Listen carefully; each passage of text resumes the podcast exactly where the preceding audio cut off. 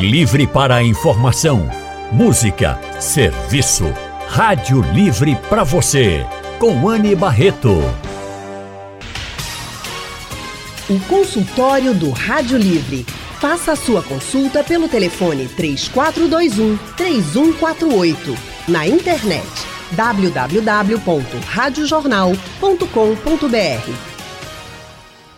Consultório do Rádio Livre hoje vai ajudar você que vai fazer o Enem e para você também que tem alguém na família que vai fazer o Enem. Por quê? Nesses últimos dias, né, gente, que antecedem a prova do Enem, as provas do Exame Nacional do Ensino Médio, todo mundo fica uma pilha, não é verdade? E domingos já começam as provas do Enem. Então, tanto estudantes quanto familiares estão aí nervosos. Como diminuir essa tensão? Para nos dar orientações, nos ajudar, nós vamos conversar com a psicóloga Joana Lins Joana tem formação em psicanálise e especialização em psicopedagogia, trabalha no Saber Viver. Joana Lins, muito boa tarde, seja bem-vinda aqui ao consultório do Rádio Livre. Boa tarde, Anne. Obrigada pelo convite. Vamos conversar um pouquinho, né, como é que a gente ajuda esses meninos e meninas nesse momento de preparo, né, de última semana. É verdade, última semana, últimos dias, que o pessoal tá nervoso aí não está nem conseguindo relaxar, a gente sabe como é que é. Mas a gente vai conseguir ajudar, eu tenho certeza. Uma das partes mais tensas do Enem, eu tenho certeza aí que para muita gente é a redação, né? Tem que ser a redação ela tem que ser muito bem feita. Então, muita gente fica com medo do tema, de como vai ali fazer aquela redação para ser uma redação top. Mas para tranquilizar todos vocês, hoje aqui no consultório nós estamos recebendo ela que é maravilhosa, referência, a professora Fernanda Bergamo, que é professora de português e redação há mais de 30 anos, especialista em gestão educacional, prepara alunos para o Enem, vestibulares, concursos e também trabalha em empresas com cursos de atualização, minha gente. Professora Fernanda Bergamo, que prazer tê-la também aqui com a gente. Boa tarde. Oi, Anne, o prazer é meu. Boa tarde a você, boa tarde a Joane, boa tarde a todos que nos acompanham aqui na Rádio Jornal. Você disse bem, viu? Talvez a maior preocupação em relação a esse primeiro domingo, dia 5, seja a maravilhosa redação. Eu sou muito fã dessa forma de avaliar os candidatos, porque eu tenho certeza, Anne, que você, Joana, quando eram alunas, deve ter passado por aquela situação de, numa prova, chutar uma questão objetiva e até acertar. Eu nunca dei sorte, viu? Tudo que eu chutei, eu errei. Mas eu acho que é por isso que eu sou apaixonada por redação, porque redação é a única matéria que você não pode chutar. Ou você sabe, ou você não sabe, não é? É verdade. E tem que saber. Tem que saber e tem que saber também como falar, como escrever ali. Não adianta só saber o tema e dizer, sou fera nesse tema. E aí, quando vai escrever, não conseguir escrever direito. Né? E eu acho que esse é o maior temor, professora Fernanda Bergamo, porque às vezes você sabe tudo, você leu bastante, mas na hora ali de escrever você não conseguiu fazer uma boa redação, né? É. E o nervosismo, isso né? acontece, né? Pode falar. Isso acontece por causa desse nervosismo, mas isso acontece também porque muitos estudantes, eles querem ir para a prova tentando adivinhar o tema. Sabe, eles gastam energia tentando adivinhar o tema quando deveriam gastar energia para se preparar para o tema que vier. Primeiro porque o tema, embora na apresentação da proposta do Enem ele seja um pouquinho complexo, porque tem um assunto geral e uma pegadinha, que eu chamo pegadinha, o recorte que é dado ao tema, mas o Enem tem um presente na prova de redação, que são os textos de apoio. Ou seja, se o candidato, no dia 5, quando o fiscal autorizar abrir o caderno, ele se deparar com uma temática sobre a qual ele quase não sabe nada, ou não sabe nada mesmo, ele precisa se apoiar nesses textos, porque os textos vão dar, olha, Anne, Joane, todos que nos acompanham aqui, os textos vão dar todos os caminhos. As informações sobre o tema, as possíveis escolhas de argumentos, os repertórios que não podem ser copiados, mas podem e devem ser parafraseados, e até inspiração para as soluções que têm que ser apresentadas na conclusão, lá no último parágrafo da redação do Enem. Então, é uma questão de uma leitura atenta mas aí você falou uma palavra, e Joana lida com isso maravilhosamente bem, que pode colocar tudo a perder. A gente não deseja isso, porque seria muito injusto com esse candidato que se preparou ao longo do seu ensino médio todo, que é o nervosismo. Eu sempre digo assim para os meus alunos e para quem me pergunta: se prepare para o pior, se prepare para detestar o tema, mas para ter estratégias para saber desenvolvê-lo. Se prepare para que a ansiedade acabe batendo muito forte dê aquele branco, mas crie estratégias para descongelar. Então, assim, quando o aluno tem essas estratégias, ele com certeza vai saber desenrolar essa proposta no domingo, viu? Olha, eu fiquei aqui pensando, voltei no tempo um pouquinho. Realmente é muito ruim quando a gente pega um tema e faz. E agora eu começo por onde? Eu costumo dizer também, a senhora falou que é, prepara, diz para os seus alunos, né, se prepare para o pior. E eu costumo dizer exatamente isso. Assim, eu, eu tenho que me preparar para o pior, porque o que vier e não for o pior, eu já vou estar no lucro, né? E o que eu acho mais difícil é começar essa redação. Porque às vezes, é, professora Fernanda, às vezes o, a gente está tão nervoso, tão nervoso, que a gente sabe do tema. A gente até a gente já fez ao longo do ano Isso. alguma redação sobre o tema, ou várias até e faz, e aí, começo por onde? Qual foi a melhor mesmo? Meu Deus, o que foi que a professora falou? o nervosismo é, é, é, complicado, é difícil mesmo. Isso, né? isso, isso acontece, e eu sempre digo para os meninos o seguinte: é, e olha, Anne, eu vou acrescentar algo que eu tenho certeza que Joana já escutou muitas vezes conversando com os alunos. Muitas vezes na prova, eles se deparam, como você disse, com um tema que, que é tranquilo, porque eles já desenvolveram, mas eles têm um bloqueio e eles não sabem como começar. Às uhum. vezes vem ideias demais à cabeça e eles não sabem ser seletivos. E às vezes não vem nada. Para as duas situações, há o que eu chamo de perguntas certeiras. Porque eu costumo dizer para eles o, segundo, o seguinte: naquele pior dia da sua vida, quando você está andando na calçada indo para o colégio, que passa um conhecido e diz assim: Oi, tudo bem? Você diz tudo. É quase automático, porque a pergunta faz você voltar à realidade. Então, assim, faça perguntas sobre o tema. Pergunte a você qual é o assunto geral, qual é o recorte. E faça você, depois de identificar o tema, duas perguntas. O que é que eu acho sobre isso? E uma que é fundamental. O que é que eu sei sobre isso? Se essa, o que eu acho, vai sair resposta. Uhum. O que eu acho pode ser assim: nossa, esse é um tema que eu já desenvolvi, que já pensei nessa estratégia. Ou esse é um tema que eu ignorei. O professor disse tanto que era forte, eu ignorei. Mas eu identifico que é um problema da realidade social do Brasil. Aí você faz a segunda pergunta: o que é que eu sei? E se você não souber nada, e olha, eu vou dizer, os alunos, os estudantes, todos sabem alguma coisa, mas o nervosismo impede que essa informação venha naquele momento à mente. Mas se você não souber nada, aí você vai ler os textos de apoio para poder começar, porque não tem jeito melhor do, de começar a redação do Enem do que é, formalizar uma pergunta sobre o tema na sua cabeça. E a resposta, incluindo as palavras do tema, tem que abrir a redação. Vou dar um exemplo prático porque fica mais fácil. Certo. O Enem já colocou como tema os desafios para inclusão, desculpa, os desafios para a formação educacional dos surdos no Brasil. Foi um tema assim, como muitos do Enem, surpreendente. Ninguém esperava algo tão específico. E colocando em prática o que eu disse, você tem que observar qual é o tema geral. A formação educacional dos surdos. Qual é a pegadinha? Os desafios para essa formação, desafios no plural. Então, o candidato ele vai mostrar que compreendeu a proposta se apresentar dois desafios. Se apresentar um só, ele não entendeu o tema. E aí ele começa se perguntando assim: qual é o problema desse tema? Qual é o problema da, da formação educacional dos surdos no Brasil? E você começa assim: é fato que a formação educacional dos surdos no Brasil enfrenta grandes desafios. Entre eles, os principais são. E você escolhe suas duas teses. Uhum. E se não passar nada pela sua cabeça, os textos de apoio vão dar ó, muitos desafios, porque é para isso que eles estão lá. E você seleciona. Então, eu acho que essa é uma boa estratégia, sabe, Anne? É mesmo, uma boa estratégia até para tranquilizar todo mundo. Quem estiver nos ouvindo aí, já chama os jovens para junto porque a professora Fernanda Bergamo agora disse deu uma dica de milhões, vou dizer assim, uma dica de milhões, porque uhum. chegando nessa fase, mais perto da prova, a gente fica mesmo perdido, assim.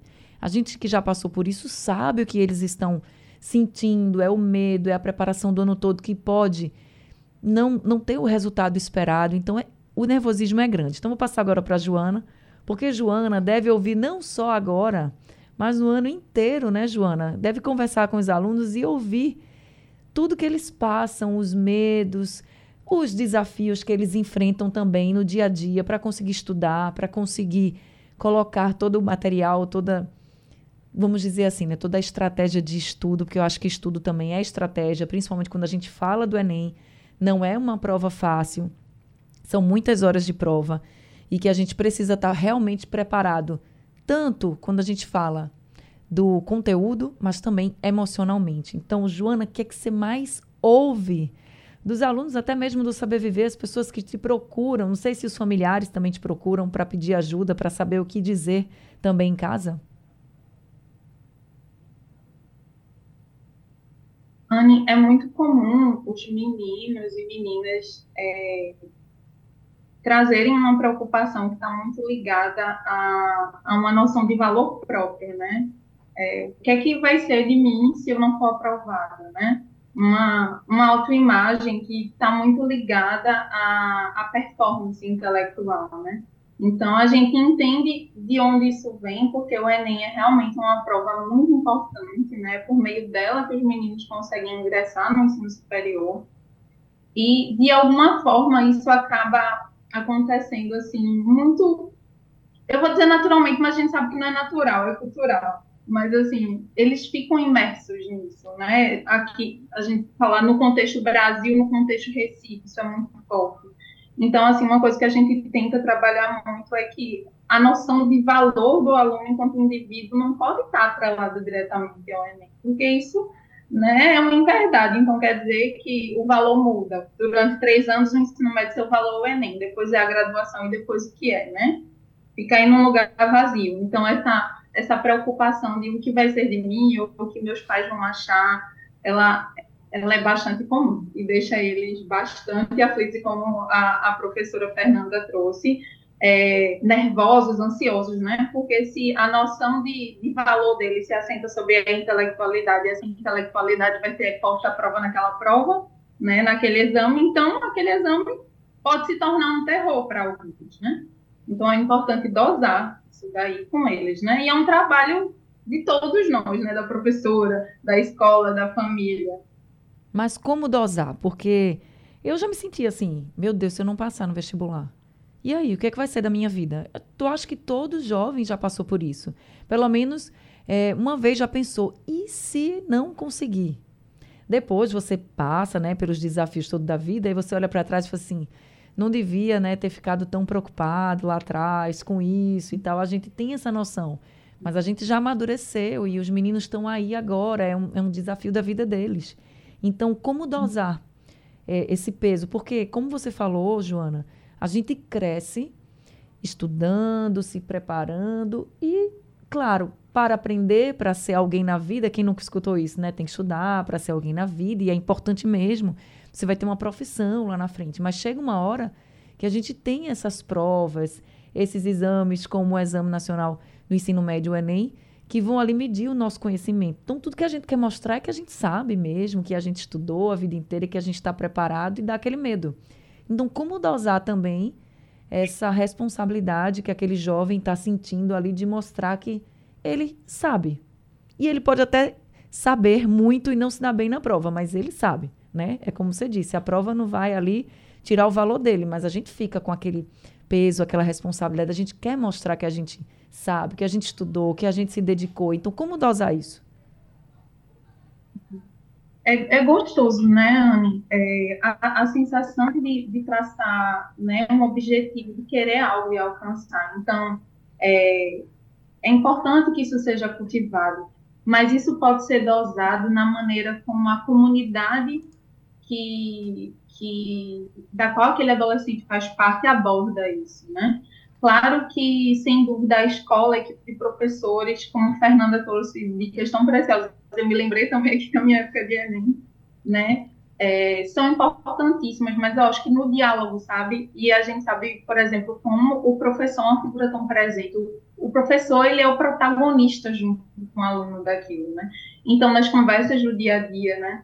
É, do aluno com o professor, desse aluno com sua família, com outras pessoas da escola, que esse aluno ele possa ser lembrado que aquele é um momento importante, né, na vida dele, para o qual ele precisa estar atento, exercer sua responsabilidade, seu compromisso, que como você falou, né, nesse estudo está envolvido uma estratégia com a qual esse aluno precisa estar comprometido, porque ele precisa estar comprometido com o futuro dele e com as consequências que ele quer viver, né, das escolhas que ele está fazendo, que é diário, do estudo, do prestar atenção na aula e tudo mais né? Mas também poder escutar, né, é, dessas pessoas da comunidade que, que outras áreas da vida daquele aluno, né, também são importantes, como por exemplo o convívio com a família, o convívio com os amigos, é, que haja um incentivo que esse aluno é, tenha momentos, por exemplo, de poder praticar um esporte, né? Porque isso é importante para a saúde física e mental, isso é importante, inclusive, para a aprendizagem que esse aluno possa conviver com os seus. Né? Realmente, Anne, a tua pergunta foi muito boa, porque é como se fosse uma linha tão tênue, né? A gente não pode ir para o lado de desresponsabilizar esse aluno e achar que ele é incapaz de lidar com uma prova desafiadora como o Enem. É desafiador e ele é capaz, mas a gente também não pode cultivar um ambiente no qual o aluno é apenas um, um, um, um adolescente que está se preparando para o Enem porque ele também é um adolescente ali que em algum momento se interessa por alguém paquera, que está com saudade talvez de conversar com o pai e com a mãe que está trabalhando muito, ou que tem aquela professora favorita que quando chega vão conversar, professora conversa no final de semana. Então tudo isso faz parte, são pequenas coisas que fazem parte, né, e que ajudam a dosar isso daí, né? Então é uma dosagem que vem dessa convivência, de como essa comunidade engendra essa convivência, do que é falado para esse adolescente, e também do que ele vive. A gente não pode criar um discurso no qual a gente vai dizer, olha, nos três anos de ensino médio você só pode estudar, não. Pratique um esporte. Tenha um momento com sua família, com seus amigos, senão esse adolescente vai chegar lá no terceiro ano, não é nem só assim, o pauzinho. Não vai ser mais um sujeito, não. Sabe? É e aí é importante a gente estar tá atento a essa linha tênue, né? É uma linha bem tênue mesmo. E eu acho que o que você falou agora faz todo mundo pensar assim. Vamos pensar a gente adulto, né? Como você falou, os pais que estão trabalhando muito. Ninguém só trabalha na vida. O trabalho é importante, mas a gente também tem, tem que ter tempo para as outras coisas, as outras pessoas. Então, o Enem é importante, o estudo é importante, mas também precisa ter tempo para a pessoa, com seus amigos, com sua família. Eu acho que esse exemplo aí ficou muito claro de que a gente precisa dosar. Se dedicar sim, mas dosar, que é muito importante. A gente está aqui conversando com a psicóloga Joana Lins e também com a professora de português e redação, professora Fernanda Bergamo. Joana, você falou que a gente tem que dosar um pouquinho, né? Essa responsabilidade dos jovens, porque o Enem pesa bastante, a gente sabe. Agora, isso durante o ano todo, ok, durante a vida escolar, mas na hora da prova, o nervosismo vem. Então, como aliviar a tensão? Anne, é, é, importante já ir aliviando essa tensão, digamos que nessa última semana, né? Nessas últimas semanas, é importante que elas sejam diferenciadas das outras semanas do ano. Então, é, nessas, nessas duas últimas semanas, o aluno precisa conciliar conteúdos de revisão, porque ele quer passar no Enem, então é importante que ele né, relembre conteúdos importantes e porque conteúdos de revisão. Tem alguns alunos mais preocupados ansiosos que é, pensam em algum tema ou em algum conteúdo e, e, lembram, nossa, eu acho que eu não lembro mais disso, vou pegar no livro, no apostila e vou estudar tudo. Gente, isso só atrapalha. É preciso que você vá direto no conteúdo de revisão que o seu professor preparou, que a escola escolheu, né? Porque aí a gente também tem uma relação de confiança desse aluno e dessa família confiar né, naquele professor, naquela que escolheu aquele conteúdo de revisão. Então, aquilo ali vai ser certeiro e estratégico para ele. E vai trazer, digamos que assim, é, uma, vai satisfazer essa necessidade intelectual de estar preparado para o Enem. Mas nessa semana anterior é importante também satisfazer essa necessidade de descanso. Então, que esse adolescente possa descansar um pouco mais, que os pais possam preparar um momento ali de vamos sair, vamos estar com a família, vamos almoçar junto, que ele possa ter um momento com os amigos ali também para conversar. Né? Então, esse relaxamento já começa antes. Né? Aí, no momento, pode vir aquele nervosismo, né? que a gente chama assim de nervosismo ou branco. E aí, quando isso acontece, é importante que o aluno, de fato, tenha estratégias. Quando a gente fala de branco mesmo, branco, digamos que é, esse apagão que dá legítimo, a gente está falando do apagão de informação que o aluno, de fato, tem, que ele aprendeu. Então, é importante que o aluno pense na hora, não. Essa informação só não está acessível, não esqueci. Ela está aqui.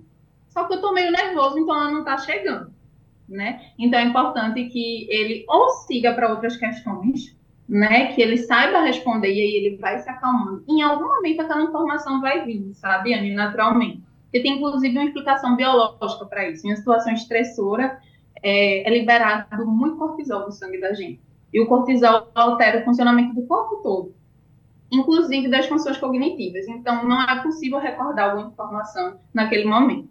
Outra dica que pode ajudar, mas que eu não aconselho que eles passem muito tempo nessa dica, é uma tentativa. É que o aluno, se esquecer de alguma informação, ele tente é, rememorar, por exemplo, a folha do caderno onde ele estudou aquilo, a figura do professor, do livro. Às vezes, por associação, a informação pode vir, sabe? Se não, vá para outras questões, né? Vá indo para questões que você sabe que você consegue resolver. E aí você vai se acalmando e depois pode retornar ou para aquelas que deu branco ou para aquelas que de fato estão sendo mais desafiadoras mesmo. Eu acho que é importante também importante pensar. Estratégia na hora de responder. É, e eu acho que é importante também pensar que isso pode acontecer, né? Porque se você vai preparado para que isso pode acontecer, acontecer com você, então, se acontecer, calma, isso pode acontecer com qualquer um, vamos em frente. Eu acho que é bom também a gente já começar, a, você que está nos ouvindo agora, que vai fazer o Enem, já pensar assim, olha, eu nunca tive essa coisa de branco, não, mas pode ser que aconteça na hora. Então, vai preparado para acontecer. Como a professora Fernanda Bergamo disse, se prepara para o pior, para que aconteça isso. Se não acontecer, ótimo, está no lucro. Já está no lucro. Isso. Professora Fernanda Bergamo, vamos para a redação. Acho que o sonho de todo aluno é ter aquela redação nota mil no Enem ou perto disso, né? Então, o que tem uma redação nota mil, assim? É o texto que é mais rebuscado? que mais com palavras super difíceis, vamos dizer assim. Tem gente que gosta, né, de colocar umas palavras assim que às vezes nem ele sabe mesmo o que é está colocando.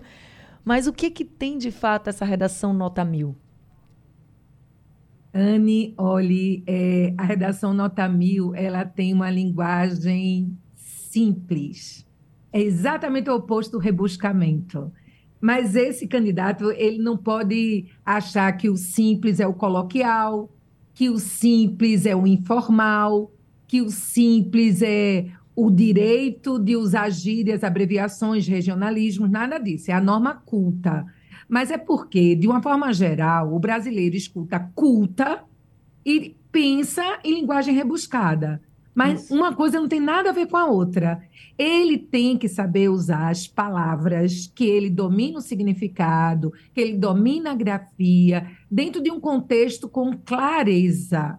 Eu costumo dizer que escrever um texto de redação nota mil não é muito diferente, e olha que eu vou depois explicar, do que falar sobre o tema com um amigo. Só que guardando a diferença da linguagem oral para a linguagem escrita. O texto escrito, ele pede, dentro da norma culta, respeito gráfico, é, cuidados com as normas gramaticais, até com a parte estética. Antigamente, olha que eu estou falando do meu vestibular, o candidato chegava a ganhar um ponto a mais por ter letra bonita. A letra bonita não vale mais nada. Agora, ele tem que ter uma letra legível. Então, a redação nota mil, ela, em primeiro lugar, é uma redação que tem uma apresentação estética agradável e que facilita a legibilidade do corretor, que não corrige essa redação na mão, mas sim, ó, na tela do computador. Então, se o candidato sabe disso e sabe que aquele corretor vai corrigir uma centena de redações no dia, ele pensa em aumentar um pouquinho a letra, se ela é miúda, em abrir a vogal se o E fica fechado e parece um I, para poder ganhar a simpatia desse corretor. Essa eu sei que é a parte estética. O conteúdo é o mais importante. E ele não pode perder de vista que ele está escrevendo dentro do gênero dissertativo argumentativo. Então, a redação nota mil, Anne, eu diria que é aquela que cumpre uma checklist. Na introdução, ele mostra para o corretor que compreendeu totalmente a proposta. Além de apresentar o tema, ele apresenta duas teses, que são os argumentos que ele vai defender nos dois parágrafos seguintes. E nessa introdução, ele ainda coloca de pano de fundo um repertório sociocultural produtivo, que eu chamo de DOC hum. domínio de outra área de conhecimento.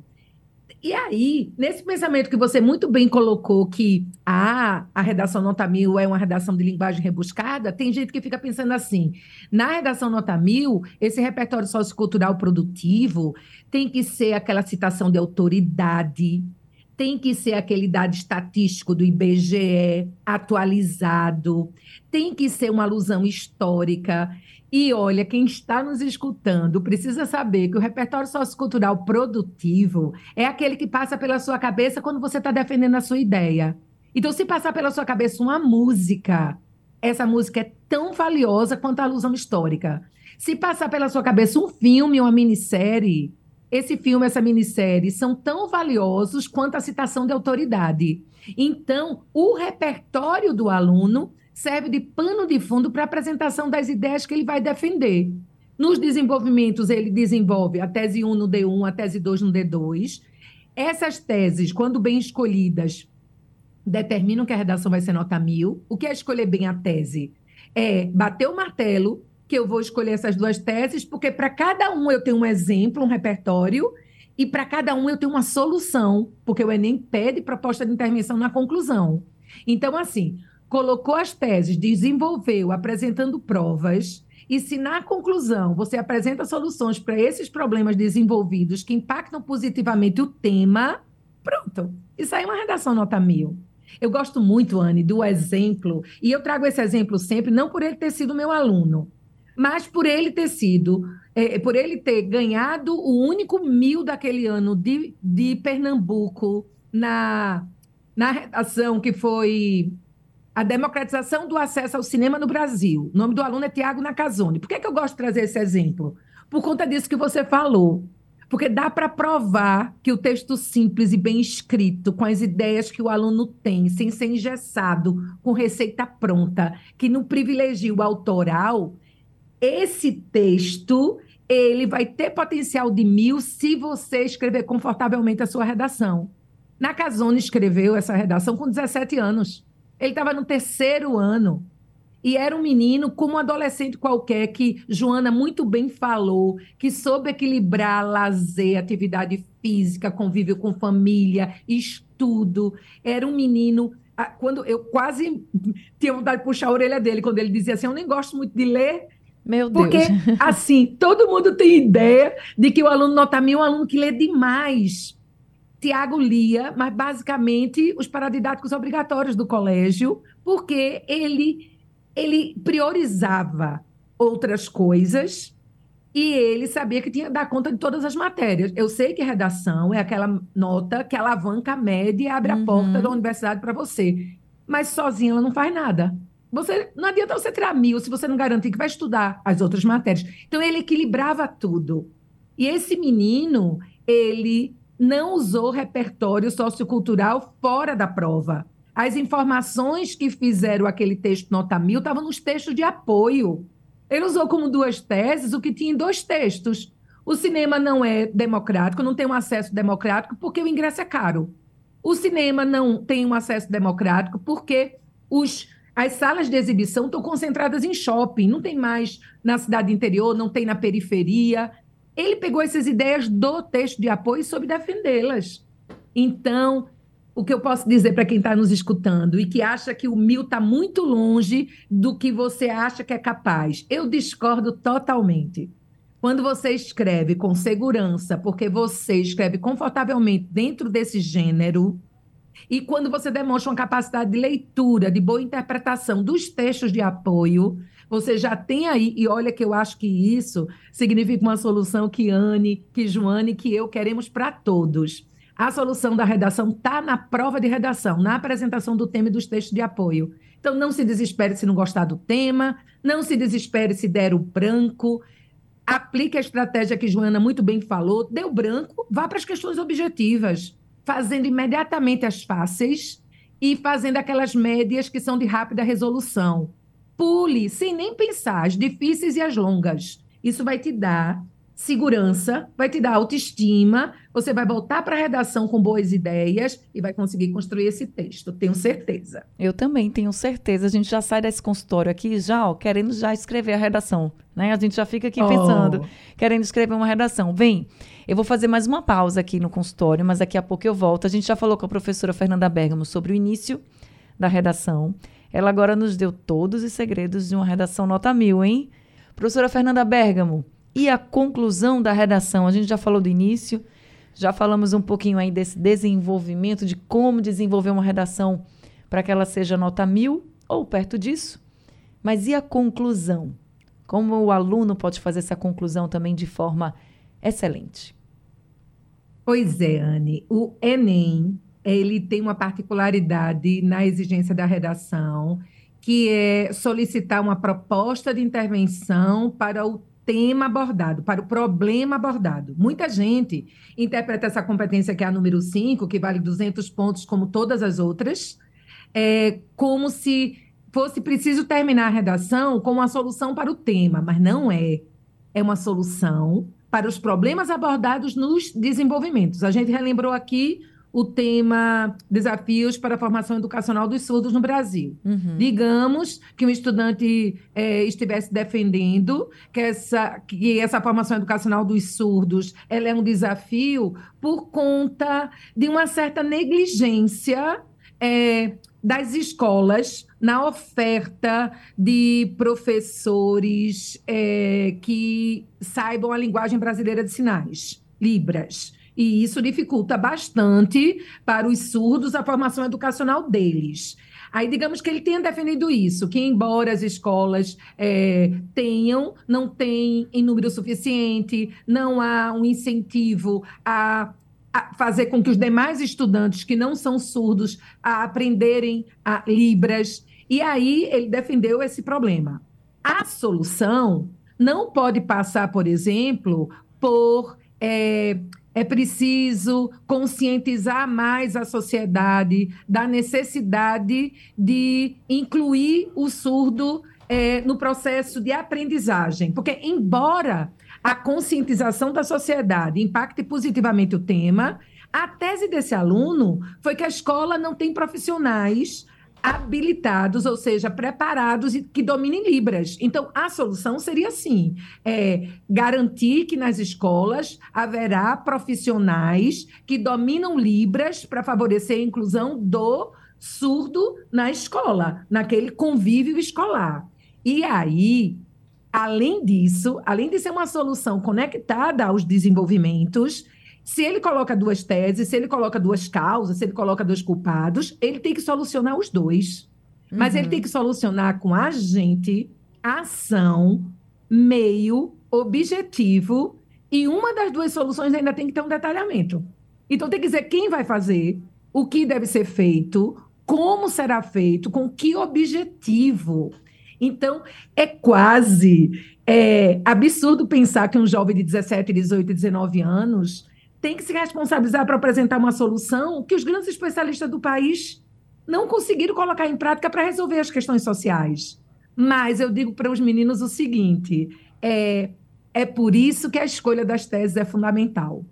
Você só pode escolher teses que você possa exemplificar e provar que elas impactam o tema, e você só pode escolher teses que você saiba resolver, apresentar proposta de intervenção.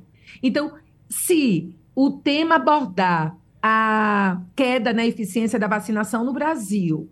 E se você diz que um dos grandes responsáveis por essa queda é o movimento antivacina, não coloque como solução aumentar o número de postos de saúde. Coloque como solução combater o movimento antivacina. Então, é preciso pensar quem é que vai ser responsável por essa ação, Que meio deve ser usado para esse combate? Com que objetivo? Porque aí sim, ao final da redação, ele vai poder terminar dizendo: dessa forma, a eficiência da vacinação no Brasil retomará os caminhos de outrora, quando a erradicação das doenças era uhum. algo é, tão tranquilo que a gente teve uma grande perda. Sim. Anne e Joana, eu lembrei de uma coisa tão importante agora para dizer para os para os que estão acompanhando e para as famílias, os pais que acompanham essa nossa conversa. Tem um ditado que diz que a última impressão é a que fica. Na redação também é assim. A segunda metade do texto fica mais na lembrança do corretor do que a primeira. E o que é que acontece, regra geral? Por conta do nervosismo, da ansiedade, do tempo e das 90 questões daquele dia. O aluno, ele consegue se dedicar à primeira parte do texto, faz uma introdução bacana, desenvolve a primeira tese maravilhosamente bem. A segunda tese é mais ou menos e o último parágrafo é o que dá para fazer. Não pode ser assim. Você que tem que terminar com a qualidade com a qual começou. O texto nota mil tem uma progressão de qualidade. Então, guarde suas energias, suas ideias, linhas e tempo para valorizar essa parte final. Porque eu já dei essa dica a um aluno que estava super chateado porque batia 960, 980 e não ia para o mil. Eu disse para ele: inverta a posição das suas teses. Porque, por exemplo, eu falei agora do tema é, a eficiência da vacinação uhum. e pensei no movimento antivacina. Um outro, uma outra causa poderia ser, é, por exemplo, essa questão de que apostos de saúde até suficientes, mas para lugares ermos eles são distantes. Dos dois das duas teses, a tese do movimento antivacina é mais forte, porque no Brasil há muitos postos de saúde, embora a gente saiba que há algumas regiões que as pessoas precisam se deslocar. Então, o que fazer? A primeira tese que a gente pensa é que a gente sabe mais defender. Então, ela tem que ser a tese 2 para poder ficar no terceiro parágrafo. O D1 vai ser bacana, mas o D2 vai ser massa. E aí, se a qualidade sobe, a nota sobe junto. Então, valorize o final da sua redação, pelo amor de Deus. É isso, gente. Tá encerrando aqui o consultório. Quero agradecer muito a professora Fernanda Bergamo, que deu uma aula aqui para a gente, trouxe vários exemplos e certamente tranquilizou o coração de muitos alunos, muitos estudantes e muitos pais também. Obrigada, viu, professora? Por mais esse Eu é que agradeço, Anne. Logo mais eu estou com os alunos do Saber Viver no aulão, lá na, na Livraria Jaqueira. E eu quero dizer para todos aqui que acompanham esse consultório maravilhoso. Lembre dessa conversa no domingo, porque todos nós estamos desejando textos lindos para vocês. É isso mesmo. Todos nós queremos ver redações maravilhosas. Joana Lins psicóloga aqui que esteve com a gente também nesse consultório do Saber Viver. Muito obrigada por todas as estratégias que você trouxe aqui para os nossos ouvintes, que são pais, que são estudantes, para passarem né, por esse momento do Enem com mais tranquilidade. Muito obrigada, viu? Obrigada, gente. Desejo boa prova a todos, né? Que eles se lembrem dessa conversa da gente, dessas dicas. É, que, que é sucesso. É sucesso, é sucesso. Gente, Obrigada às nossas convidadas, obrigada a todos os nossos ouvintes. Para vocês, feras que vão fazer aí o Enem, boa sorte, boa prova, boa redação. Enfim, é só o começo, vai com tranquilidade que vai dar tudo certo, que você está preparado, você está preparada. Rádio Livre de hoje está ficando por aqui. A produção foi de Gabriela Bento, trabalhos técnicos de Big Alves, Edilson Lima e Sandro Garrido.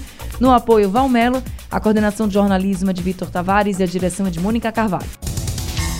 Sugestão ou comentário sobre o programa que você acaba de ouvir, envie para o nosso WhatsApp 99147 8520.